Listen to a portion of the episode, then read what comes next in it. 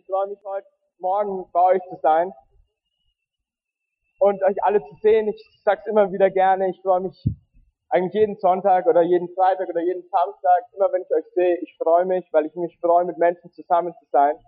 Mein Name ist Michael Goth, ich bin Teil von dieser Gemeinde. Ich studiere zurzeit Theologie in Erzhausen.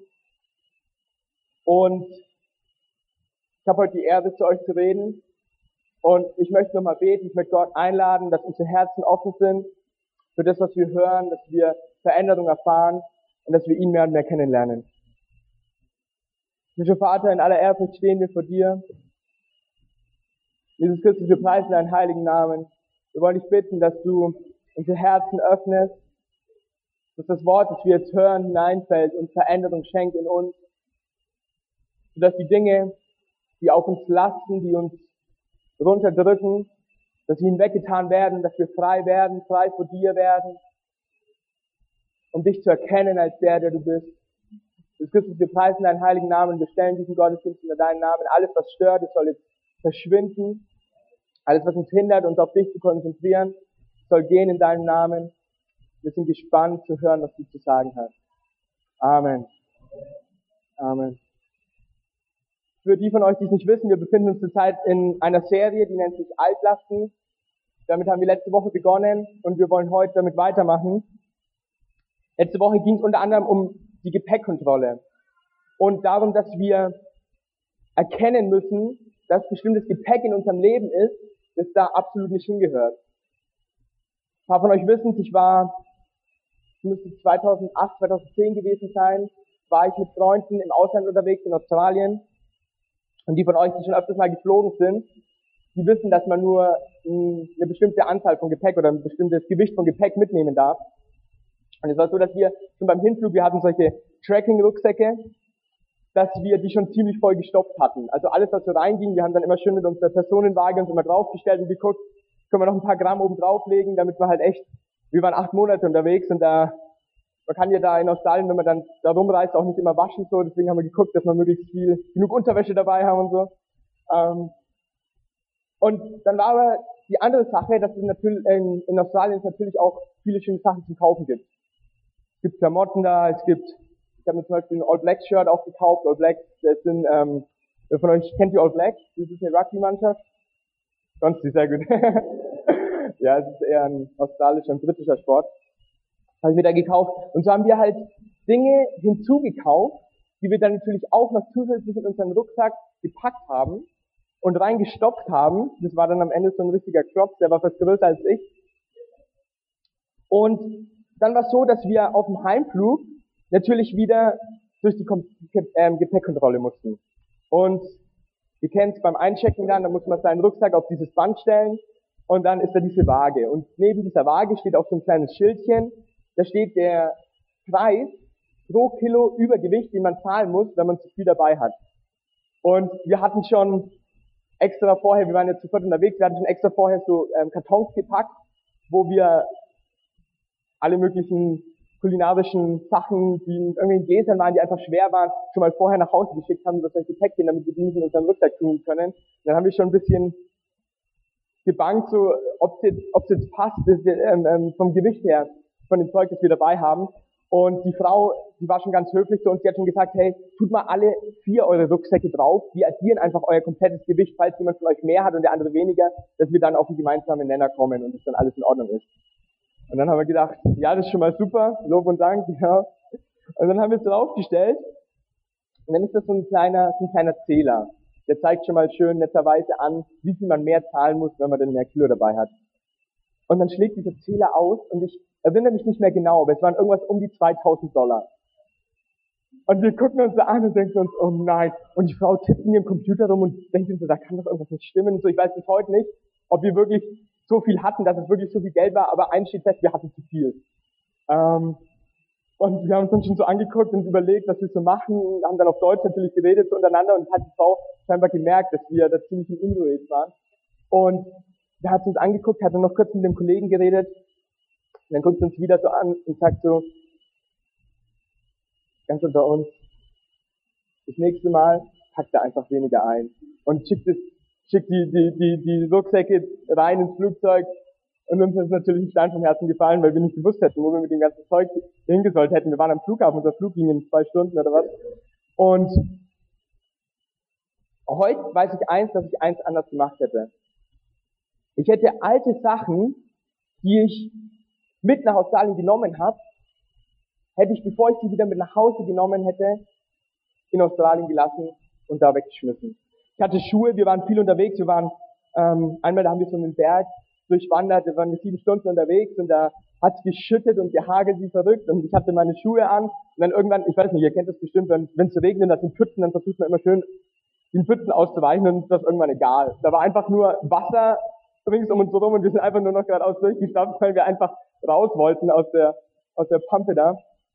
Und, und diese Schuhe habe ich wieder mit heimgenommen. Ich glaube jetzt vor einem Jahr oder so habe ich sie letztendlich weggeschmissen. Ich habe sie danach auch nie wieder an. Aber diese Schuhe hätte ich locker wegschmeißen können. Ich habe sie nicht mehr gebraucht. Aber doch habe ich sie mit mir rumgeschleppt und hab, stand in der Gefahr, wirklich Probleme zu haben dort am Flughafen. Letzte Woche ging es um unser geistliches Gepäck. Es ging unter anderem darum, das Beziehungsgepäck, das wir mit uns rumschlagen, äh, rumschleppen. Und heute soll es um unser emotionales Gepäck gehen. Wir haben von Menschen gehört, die Dinge in unser Leben reingesprochen haben, die wir, weil wir sie immer öfters und öfters gehört haben und von verschiedenen Leuten gehört haben, angefangen haben zu glauben. Genau darum soll es heute auch gehen. Und nicht nur, es soll nicht nur darum gehen, was andere Menschen in unser Leben reinsprechen, sondern es soll auch darum gehen, was du selber ganz persönlich in dein Leben reinsprichst. Egal ob du, wenn du vom Spiegel stehst und dich anschaust und in dein Leben reinsprichst, egal ob du, wenn du mit Leuten unterwegs bist, wenn du irgendwelche Aufgaben zu erfüllen hast, sei es in der Arbeit oder in der Schule, wo Stimmen in deinem Kopf abgehen, die dir immer sagen, du schaffst etwas nicht oder du kannst etwas nicht, oder aber auch, du sollst jemand sein, der du eigentlich, wenn du mal ehrlich zu dir selber bist, gar nicht bist. Wir haben gerade schon ein Zitat von Leo Bicker gehört und da ist mir ein anderes eingefallen. Leo Bicker hat mal gesagt, du bist der Du, weil du der Du bist. Sag das doch mal zu deinem Nachbarn. Du bist der Du, weil du der Du bist.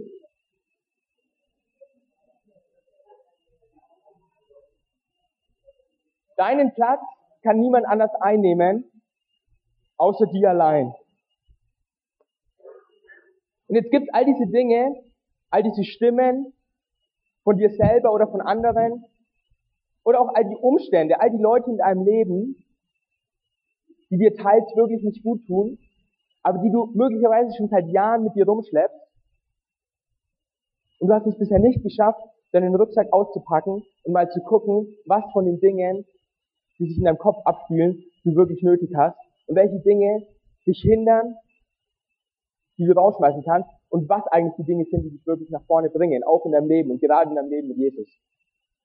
Und heute ist die Frage, die wir uns stellen wollen, behalten wir diese Dinge oder schmeißen wir sie raus aus unserem Leben? Die Frage zum Anfang, welche negativen emotionalen Türen hast du offen gelassen, die dich zurückhalten, in dem Potenzial, das Gott in dich gesteckt hat, zu wachsen? Ich möchte zu Beginn über drei Auswirkungen reden, ähm, wie Menschen sich verhalten, wenn die negativen Emotionen Herr über ihr Denken und über ihr Handeln sind. Und danach möchte ich über drei Dinge reden, wie Gott dich sieht und wieso du in der Lage bist, diese, und wie du in der Lage bist, diese Türen zu schließen, damit du als das Kind Gottes, wie wir in Römer 8, Vers 16 lesen, der Geist bezeugt dir, dass du Kind Gottes bist und wie du in dieser Kindschaft sein kannst und wandeln kannst. Und das wollen wir uns gemeinsam angucken. Deswegen wollen wir in 1 Samuel in Kapitel 15 mal zusammen lesen. Wir lesen nur Vers 24. Ich erzähle ein bisschen was zu der Vorgeschichte. Da ist der König Saul. Der hat eine Schlacht geschlagen gegen seine Feinde. Und dann hat er einen Auftrag bekommen von Gott, die Feinde komplett ähm, aus dem Land zu vertreiben, damit die nicht wieder groß werden und nicht wieder eine neue Gefahr sind für sein Volk. Und jetzt lesen wir in 1 Samuel 15, Vers 24, da spricht Saul, ich habe gesündigt. Ich habe den Befehl des Herrn und deine Anweisungen nicht befolgt. Ich hatte Angst vor meinen Männern und ließ ihnen ihren Willen. So, wir haben also einen König. Der König über diese Männer ist, über dieses Volk ist, über dieses Heer ist. Und dieser König ist in einer bestimmten Situation, in einer bestimmten Position gesetzt. Und dann sagt er, ich habe den Befehl, die Aufgabe, die mir eigentlich, die ich, die ich hätte erfüllen müssen, habe ich nicht getan, weil ich Angst vor diesen meinen eigenen Männern hatte. Und damit kommen wir zur ersten Stimme, die immer wieder zu dir spricht. Und diese Stimme sagt dir, du passt hier nicht rein. Und diese Stimme bewirkt, dass du, dass ich, wenn wir dieser Stimme glauben und dieser Stimme folgen, dass wir zu Mitläufern werden. Ich möchte kurz was von mir erzählen. Ich bin in der fünften Klasse, bin ich aufs Gymnasium gekommen von der, von der Grundschule und ja, meine Noten waren nicht so gut. Und aus dem Grund bin ich dann auf die Realschule gegangen. Einfach, also ich hätte das Jahr zwar bestanden, aber es wäre, glaube ich, einfach alles in Stress ausgeartet und deswegen habe ich mit meinen Eltern entschieden, ähm, dass ich auf die sechste Klasse Realschule dann gehe und da war ich dann einfach erstmal der Neue. Und vor allem der Neue vom Gymnasium. Also ich war so, ich wurde ein bisschen als der Streber tituliert, der ich absolut nicht war, weil meine Noten waren echt nicht gut. Aber ich war halt irgendwie der, der in die Klassengemeinschaft reingekommen ist und irgendwie nicht reingepasst hat. Und so habe ich mich auch gefühlt, ich passe da irgendwie nicht dazu, weil mir immer dieses Gefühl gegeben wurde, zumindest zu Beginn, das hat sich dann mit der Zeit auch gelegt, ähm, aber es wurde mir zu Beginn immer das Gefühl gegeben, hey, wir sind anders, du bist anders. Und dann habe ich das irgendwann geglaubt und habe hab angefangen, dafür zu sorgen, mich anders zu verhalten, mich anders zu geben, mich einfach in die Gruppe mit reinzustellen und so zu tun, als würde ich dazugehören. Ich war sozusagen ein Mitläufer von anderen und ich war nicht mehr ich, sondern ich wollte sein wie andere, um dazuzugehören. Und genauso haben wir diesen König Saul, von dem wir gelesen haben, wenn ihr mitgelesen habt, und dieser König war als König gesetzt und er hätte die Aufgabe gehabt, in diesem seinen Stand, in dem er gesetzt war, zu wirken und zu handeln. Aber dieser König wollte lieber anderen gefallen, wollte anders sein.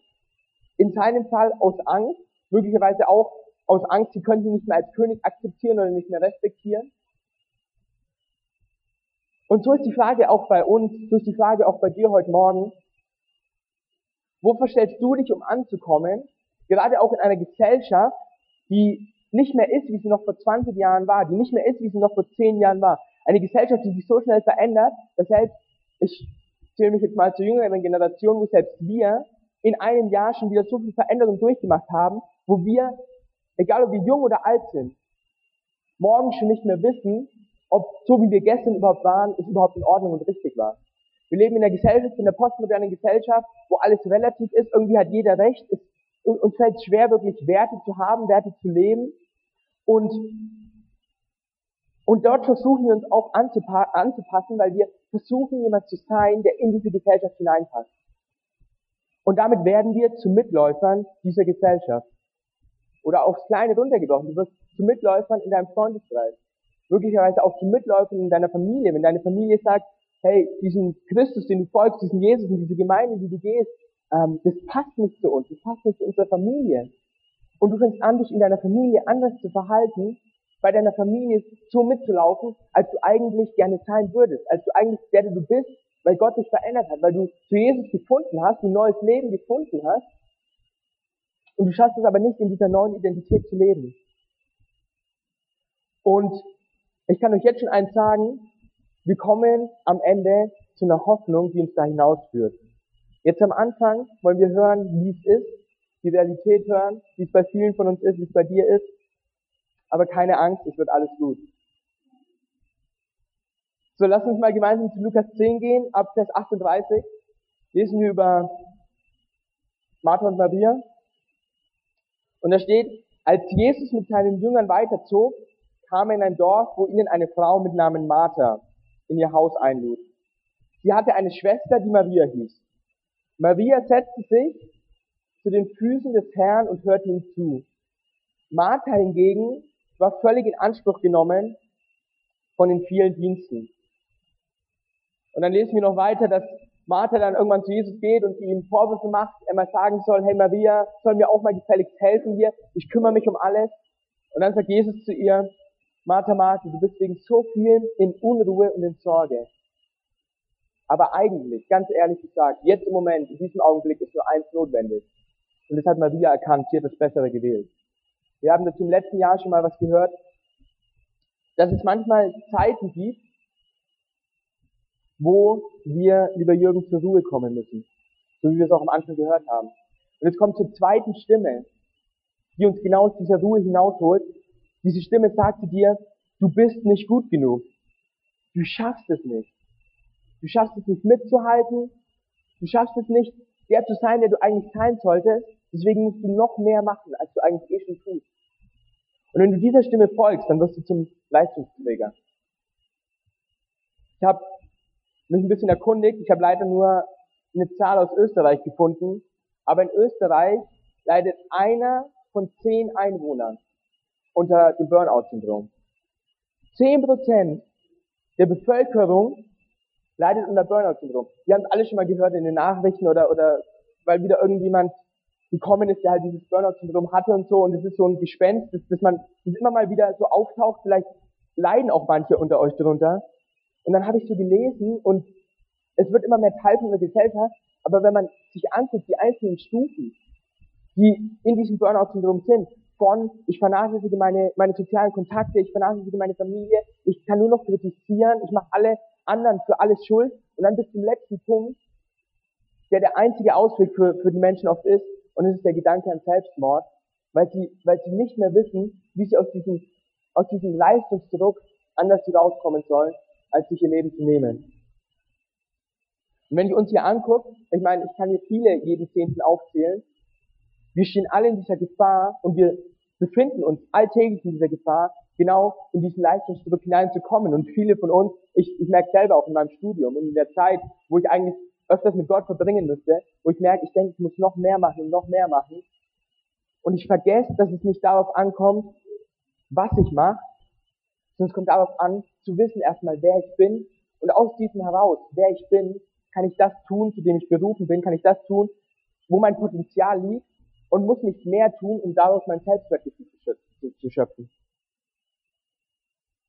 Interessant ist auch, dass jährlich in der EU ein Schaden durch Burnout von 20 Milliarden Euro entsteht. Interessant finde ich, dass in diesem Kontext des Burnout schon wieder nur in Geld gerechnet wird. Es wird nicht gesagt, so und so viele Menschen sterben an Burnout oder so und so viele Familien gehen an Burnout kaputt, sondern wir haben einen Schaden, einen wirtschaftlichen Schaden von 20 Milliarden Euro. Also wir versuchen nicht den Menschen zu helfen, aufgrund der Menschen, weil es Menschen sind und weil, weil es um uns geht, weil es um uns Menschen geht, sondern wir versuchen, den Menschen aus diesem Burnout hinauszuholen, damit wir irgendwie diese 20 Milliarden Euro wieder reinkriegen. Und in dieser Gesellschaft leben wir, in dieser Gesellschaft lebst du und ich. Und was für einen Unterschied können wir machen, wenn wir unseren Arbeitskollegen, wenn wir unseren Klassenkameraden, wenn wir unseren Nachbarn, unseren Freunden, unseren Familien vorleben, dass wir uns nicht aus einer Arbeit heraus identifizieren, nicht aus dem heraus, was du leistest. Und ich sage dir, was, was, was Martha getan hat, das war toll. Sie hat sich um Jesus gekümmert. Sie hat sich um ihren Gast gekümmert. Gerade in dieser orientalischen Gesellschaft ist es so ein hohes Gut, Gäste zu haben, dass, dass selbst ich als der Gastgeber mich geringer schätze als mein Gast und ihm alles darbiete, was, was, was er, was ihm in dem Moment zusteht. Und es ist auch gut, wenn wir gute Gastgeber sind. Es ist auch gut, wenn du Leistung gibst. Es ist gut, wenn du dich als, als ganze Person, als die, die du bist, hineingibst in den Job, in die Arbeit, die du gegeben bist. Auch hineingibst in den Gemeindienst. Diese Gemeinde kann nur bestehen, weil wir wunderbare Mitarbeiter haben. Ein Lobpreisteam, das sich jede Woche für Woche trifft, ein Putzteam, das, das, das die Toiletten sauber macht, das den Boden schrubbt, das die Fenster ähm, des Öfteren einfach putzt, damit wir klar durchschauen können. Und so gibt es ganz viele Bereiche in der Gemeinde, die ausgefüllt werden müssen. Und da gibt dich mit deiner ganzen Kraft rein. Aber lass uns nicht anfangen, uns über diese Arbeit zu identifizieren. Nicht, dass wir am Ende hoffen, das Lob der Menschen zu bekommen, weil wir diese Arbeit tun. Ich will kein Lob von Menschen erhalten, wo ich eigentlich Lob von Gott erhalten müsste wo eigentlich Gott sagen müsste, du bist mein geliebtes Kind, wo ich Gottes Stimme hören müsste, so wie du geschaffen bist, so habe ich dich gewollt. Klar haben wir Ecken und Kanten und klar befinden wir uns auf einem Weg der Veränderung, immer mehr hin in das Ebenbild Christi. Aber wenn unsere Identität nicht auf Christus gesetzt ist, sondern unsere Identität in unserer Arbeit liegt, dann werden wir früher oder später zugrunde gehen. Und das zeigt uns die Gesellschaft, das zeigt uns, zeigen uns die Medien. Und wenn wir da nicht dazugehören wollen, dann dürfen wir nicht auf diese Stimme hören, du bist nicht genug, du bist nicht gut genug, sondern dann müssen wir anfangen, die Stimme zu hören, die der Heilige Geist für jeden Morgen, jeden Abend, den ganzen Tag über neu hineinsprechen möchte. Du bist mein geliebtes Kind. Ich habe dich geschaffen und du bist gewollt, so wie du bist. Und gerade in diesem Kontext von Martin und Maria, denkt auch immer dran, dass das Gute der Feind des Besten ist. Das Gute ist der Feind des Besseren. Wenn wir versuchen, all das Gute zu machen, das möglich ist, dann geraten wir auch nur in Sorgen und Unruhen. Und selbst wenn wir es nicht tun, um Anerkennung für andere Menschen, von anderen Menschen zu bekommen, dann tun wir es oft auch einfach, um besser zu werden, um, weil, weil wir selbst unsere eigene Anerkennung suchen. Wir wollen selbst besser werden. Aber wenn wir nicht anfangen, das Beste zu tun und das zu tun, wo dein Potenzial dann liegt und das zu tun, was du wirklich kannst und das herauszutun aus der Identität, die du in Christus hast, dann wirst du nie zu dem Besten kommen, sondern dann wirst du immer nur beim Guten stehen bleiben. Jetzt habe ich noch eine letzte Bibelstelle für uns, die uns zeigt, was für Stimmen in unserem Leben sind. Und die steht in Johannes Kapitel 4, Vers 17. Jesus sagt zu ihr, es stimmt, wenn du sagst, ich habe keinen Mann. Fünfmal warst du verheiratet und der, mit dem du jetzt zusammenlebst, ist nicht dein Mann. Im Kontext lesen wir, dass ähm, Jesus in eine Stadt kommt, in, zu, zu, äh, in eine samaritische Stadt kommt, an den Brunnen und da, da ist eine Frau, eine Samariterin. Und es war eh damals so, die, die Israeliten haben nicht mit den ähm, Samaritern zusammen geredet oder sie hatten keine Gemeinschaft zusammen, weil da vor allem religiöse Streitigkeiten unter ihnen waren. Und die Frau war erstmal verblüfft, du sprichst mich an. Als, als ein Rabbi, als ein Lehrer, als, ein, als eine hohe Persönlichkeit der Juden, sprichst du mich an. Und und Jesus sagt dann, hey, du, du schöpfst hier aus diesem Brunnen Wasser und wenn du mich bittest, ich kann dir lebendiges Wasser geben, sodass es dich nie wieder dürstet. Ja, die Frau ist dann so ein bisschen perplex. Ich weiß nicht, wie es dir geht, wenn du dir gerade eine Coke trinkst und dann kommt jemand, du wirst nie wieder Coke trinken müssen, du wirst nie wieder dürsten, wenn ich dir Wasser gebe. Aber natürlich wissen wir, dass es Jesus anders gemeint hat. Jesus hat gemeint, dass von ihm lebendiges Wasser ausgeht. Ein, ein Wasser, das, das, das dich neu erfrischt, das dir neues Leben gibt, das dir neue Hoffnung gibt und das dich in ein neues Leben hineinführt, in ein ewiges Leben, das wir verbringen dürfen. Dass wenn wir mal sterben müssen, hier auf dieser Erde, das uns hinbringt in die Arme des Vaters, wenn wir dieses Wasser, das Jesus zu geben hat, annehmen. Und die Frau sagt, okay, ich will es haben, ich will dieses Wasser haben. Und Jesus sagt, okay, bring deinen Mann und ich will euch dieses Wasser geben. Und die Frau sagt, ich habe keinen Mann. Und da ist diese dritte Stimme, die bei den fünf Männern vorher schon, und ich gehe stark davon auf, auch bei diesem sechsten Mann, der noch gar nicht ihr Mann ist, ist, die sagt, du bist es nicht wert. Und diese Stimme führt uns dazu, dass wir zu Klammerern werden. Wir klammern uns an Dingen fest, um eine Wertigkeit zu erlangen und uns zu erhoffen, daran Wert zugesprochen zu bekommen, die uns aber nie diesen Wert geben können, der Wert, der dir eigentlich zustünde. Die Frau wird auch bei diesem sechsten Mann, sollte sie ihn dann vielleicht irgendwann geheiratet haben, wir wissen es nicht, das sagt die Bibel nicht mehr drüber. Sie wird auch bei diesem sechsten Mann nie zu 100% das bekommen haben, was sie sich gewünscht hat. Und das ist völlige Annahme, völlige Zufriedenheit als die Person, die sie wirklich ist. Auch die Verheirateten unter uns oder, oder die Pärchen oder die Verlobten oder ihr, die ihr später Partner haben werdet, ihr werdet immer weiter zusammenwachsen in eurer Ehe und ihr werdet füreinander da sein und ihr seid füreinander da, aber ihr werdet nie zu 100 Prozent den Wert bekommen, den ihr nur bei Gott erhalten werdet. Und das ist die völlige Annahme und die völlige Wertschätzung, die er euch geben möchte. Es ist das Ziel, da bin ich mir sicher, einer jeden Ehe, da hinzukommen. Und es sollte immer das Ziel sein, auf das wir zulaufen. Auf jeden Fall.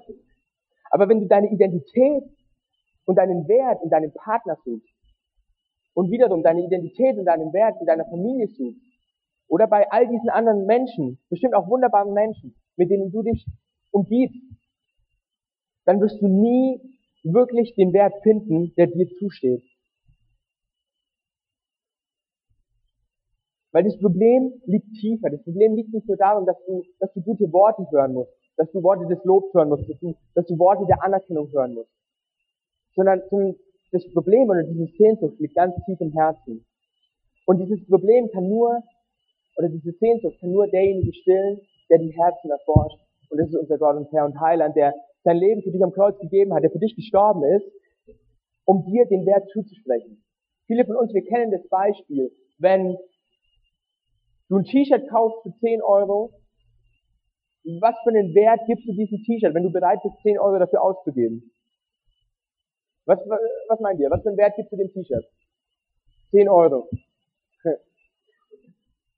Wenn du dir den Fußball kaufst, von Adidas, den neuen WM- oder EM-Fußball, ich weiß nicht, wie der kostet, 100, 200 Euro. Das Ding kostet vielleicht in der Herstellung ein paar Cent, kostet vielleicht ein Euro, zwei Euro in der Herstellung. Das ist der eigentliche Wert dieses Fußballs. Aber all die Fans, die, ich meine, es sind auch gute Bälle, damit lässt sich super kicken, wir sind bereit dafür, 100 Euro auszugeben. Wir geben diesem Ding den Wert 100 Euro. Ich sag dir, wärst du Jesus nicht so viel wert gewesen, dass er sein Leben für dich gegeben hat, dann hätte er es nicht getan. Jesus gibt nicht 100 Euro für den Fußball aus, der nur 5 Euro wert ist. Aber allein die Tatsache, dass er ans Kreuz gegangen ist und gesagt hat, ich will dich freikaufen mit meinem Leben, heißt es, du bist so viel wert wie das Leben deines Gottes, so dass er für dich gestorben ist und ans Kreuz gegangen ist. Und diese Wertschätzung wirst du nie bei Menschen erhalten können, weil nie ein Mensch so viel für dich gegeben hat, wie Jesus für dich gegeben hat. Und deswegen lasst uns unseren Wert allein aus Jesus holen und allein von ihm bekommen. Und genau das ist unsere Hoffnung. Wir haben jetzt von all diesen Stimmen gehört und ich bin mir ganz sicher, diese Liste nimmt kein Ende. Wir könnten, wir könnten die nach vier Seiten voll füllen mit Stimmen. Selbst wenn ich euch jetzt bitte, hier auf einem Flipchart die ganzen Stimmen aufzuschreiben, die in deinem Kopf sind, die ich jetzt vielleicht gar nicht angesprochen habe. Diese Stimmen würden kein Ende nehmen. Und deswegen bitte ich dich, dass du diese Stimmen einfach für dich erweiterst. Diese Stimmen, die, die zu dir sprechen und die dir sagen, du bist ein Mitläufer, du bist ein Leistungsträger, du musst das sein, um anzukommen. Du musst ein Klammerer sein, du musst dich an Menschen klammern, um ihnen zu gefallen, um den Wert zu bekommen. Und all die Dinge, die noch bei dir sind, wo du jetzt ganz genau weißt, von was ich spreche. Nimm mal all diese Dinge und jetzt wollen wir schauen, was wir mit diesen Stimmen tun wollen. Wir wollen sie nämlich zum Schweigen bringen. Amen. Amen. Was sagt Gott zu dir, wer du in ihm bist? Wer bist du in Christus? Wer bin ich in Christus? In 2. Korinther 5, Vers 17 steht, daher, wenn jemand in Christus ist, so ist er eine neue Schöpfung. Lass uns mal sagen, ich bin in Christus, ich bin eine neue Schöpfung. Ich bin in Christus, ich bin eine neue Schöpfung. Das Alte ist vergangen, siehe Neues ist geworden. Halleluja. Du machst es sehr gut. Und jetzt sagen wir noch eine Sache zusammen. In Christus ist mir vergeben und das ist der erste Imperativ, der über all diesen Stimmen stehen sollte. Die erste Aussage, die du dir zusprechen darfst, immer wieder aufs Neue, in Christus ist mir vergeben. Und deswegen, das ist der erste Punkt, deswegen lasst es uns einmal sagen. In Christus ist mir vergeben. Wir werden heute noch mehr zusammen sagen, ich verspreche euch. In Epheser 1, Vers 7 steht dazu noch, durch ihn, der sein Blut für uns vergossen hat, sind wir erlöst. Durch ihn sind uns unsere Sünden und Verfehlungen vergeben. Darin wird sichtbar, wie groß Gottes Gnade ist. Und ich sage euch, all diese Dinge, von denen ich jetzt auch lese, und all diese Dinge, all diese Verheißungen und all diese Zusprüche, wer du bist in Christus, die stehen in seinem Wort. Und ich glaube und ich stehe hier und ich bezeuge es, dass ich der Überzeugung bin, dass sein Wort die Wahrheit ist. Wenn hier drin steht, durch ihn ist mir vergeben und meine Verfehlungen sind mir vergeben und das Alte ist hinweggetan, meine alten versüfften Schuhe sind aus meinem Rucksack genommen, sodass ich durch die Gepäckkontrolle komme, dann glaube ich das. Weil ich Gottes Wort in meinen Händen halte, weil ich überzeugt davon bin, dass Gott durch sein Wort zu mir spricht. Ich möchte ganz kurz auch nochmal Werbung machen für diesen Bibelleseplan. Ich bin ein bisschen später eingestiegen, die anderen muss ich noch nachholen. Aber wenn du es eh nicht schaffst, diszipliniert in deiner Bibel zu lesen, dieser Bibelplan wird dir helfen, weil da kann man dann Häkchen machen und dann sagst du, ja, und ich will mein nächstes Häkchen machen und ich will nochmal drin lesen und ich will mehr daraus herausbekommen und, und du wirst noch so viel weitere Wahrheiten finden, die Jesus über dein Leben ausspricht. Und das bringt uns zur zweiten Wahrheit, die in deinem Leben gültig ist. In Christus bin ich sicher. Und weil das jetzt der zweite Punkt ist, wollen wir das Ganze zweimal sagen. In Christus bin ich sicher. Christus bin ich sicher. Da lesen wir in 2. Korinther Kapitel 1, 21 bis 22. Gott hat uns zusammen mit euch auf diesen festen Grund gestellt. Und dieser feste Grund ist Christus. Er hat uns gesalbt und uns sein Siegel aufgedrückt. Er hat seinen Geist in unser Herz gegeben als Anzahlung auf das ewige Leben, das er uns schenken will. Wenn wir anfangen, uns auf das Fundament Christus zu stellen, auf den, der all diese guten Dinge über dich auszusprechen hat, dann müssen wir unseren Wert nicht mehr in unserer Arbeit suchen, unsere Identität nicht mehr bei anderen Menschen suchen, sondern dann dürfen wir wissen, ich bin der ich bin, weil Christus in mir wohnt und ich in ihm bin. Wenn du dein Leben ihm gegeben hast und er Herr über dein Leben ist. Und dann darfst du dir sein, dass du sicher bist in ihm und es ist egal, welche Stimmen kommen wollen und egal, welche Stimmen dich hinunterziehen wollen, und dir sagen wollen, dass du es nicht packst und nicht kannst und nicht, es nicht wert bist, du kannst sagen, ich bin sicher in Christus. Und als dritten und letzten Punkt, den ich jetzt hier auf meiner Liste stehen habe, steht, in Christus bin ich frei. Und weil es so toll ist und weil es der dritte Punkt ist, wollen wir es einfach dreimal hintereinander sagen. In Christus bin ich frei. In Christus bin ich frei. Und noch einmal, in Christus bin ich frei. Und ich wünsche mir, wenn du heimgehst und wenn du, wenn du mit dem Auto heimfährst und wenn du daheim in deinem Bett liegst und wenn du, wenn du morgens zur Arbeit gehst und es kommen wieder all die Probleme in deinem Leben auf, all die Probleme des Alltags, wenn du wieder in die Woche startest, du dann sagst, in Christus bin ich frei, nicht um dir eine Gehirnwäsche zu unterziehen, weil der bist du schon unterzogen von all diesen Stimmen, die dir sagen, dass du nichts bist, sondern dass du wieder anfängst, unter die Wahrheiten zu kommen und anfängst, die Stimmen aus deinem Kopf zu vertreiben, die dir sagen, du bist nichts, weil du bist frei in Christus. Halleluja. Und wenn wir diese Wahrheiten verinnerlichen und wenn wir anfangen, nach diesen Wahrheiten zu leben und aufhören, nach den Lügen zu leben, die der Teufel versucht, uns einzupflanzen, dann werdet ihr sehen, wie, wie euer Leben, wie dein Leben, wie mein Leben, wir werden sehen, wie unsere Leben florieren, wie sie aufgehen. Wir haben bald wieder, der, der Winter geht zur Neige, und der Frühling kommt und die Blumen werden wieder, werden wieder hervorkommen in all ihren Farben und die Bäume bekommen wieder Blätter. Und so wirst auch du neue Blätter in deinem Leben bekommen. Weil dieser Lebensstrom, dieses lebendige Wasser wird wieder kommen. Und wenn du aufhörst, den Lügen zu folgen, du wirst wieder neu Leben haben.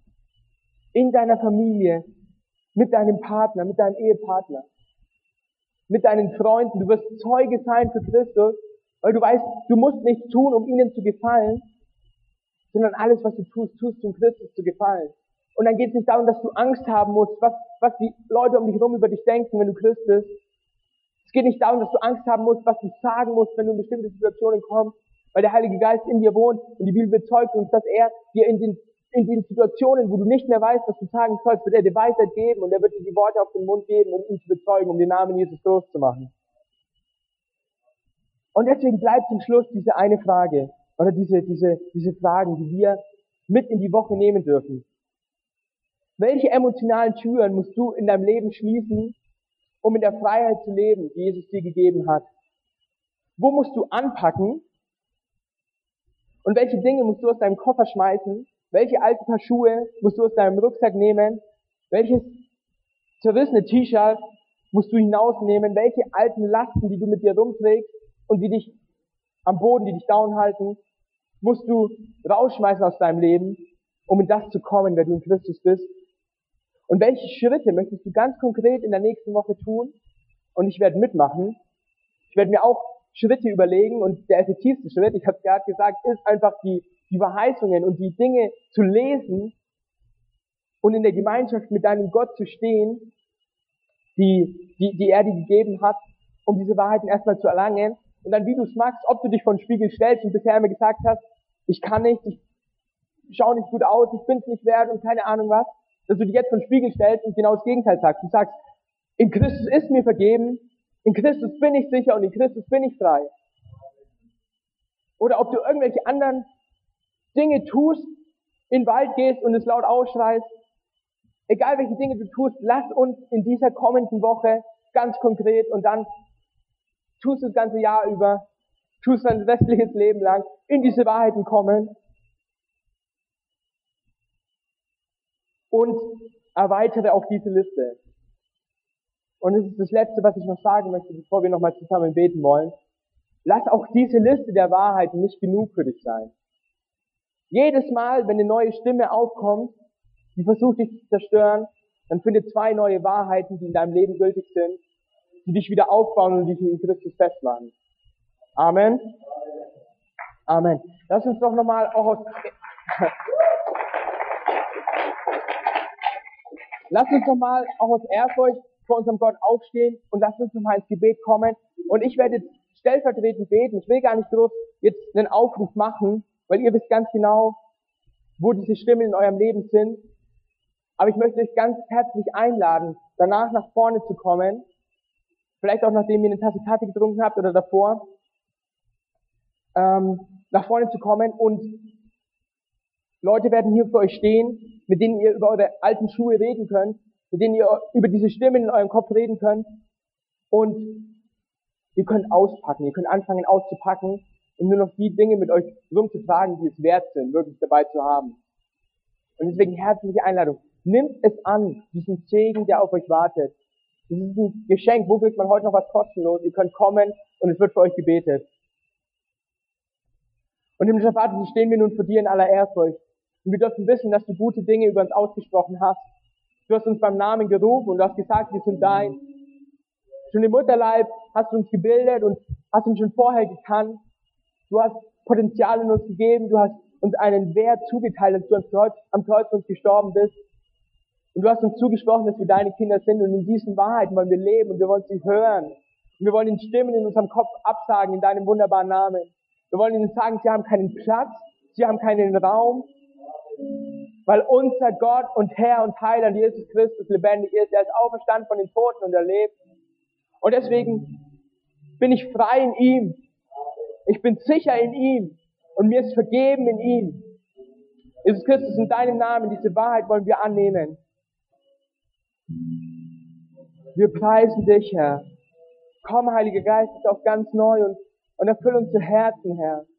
Wenn auch hier Leute sind an diesem Morgen, die, die dich noch nicht kennen, und Herr, ich bete, dass du sie ziehst an dein Herz, ich möchte auch, auch sagen, wenn du heute hier bist und du hörst vieles zum ersten Mal oder du kennst Jesus eigentlich, aber du, du merkst diese Wahrheit nicht. Ich, ich würde sie gern in meinem Leben verinnerlichen, aber wie? Ich möchte dich auch einladen, später nach vorne zu kommen. Hier werden wunderbare Leute auf dich warten, die, die sich freuen, mit dir zu reden, die sich freuen, dir zu helfen, die sich freuen, dir auch den Weg zu zeigen und zu helfen, wie du, wie du beten kannst wie du, wie du zu diesem Gott kommen kannst, der sein Leben für dich gegeben hat. Halleluja, Jesus. Herr. Jesus, ich danke dir in deinem Namen. Und wir sagen alle Amen.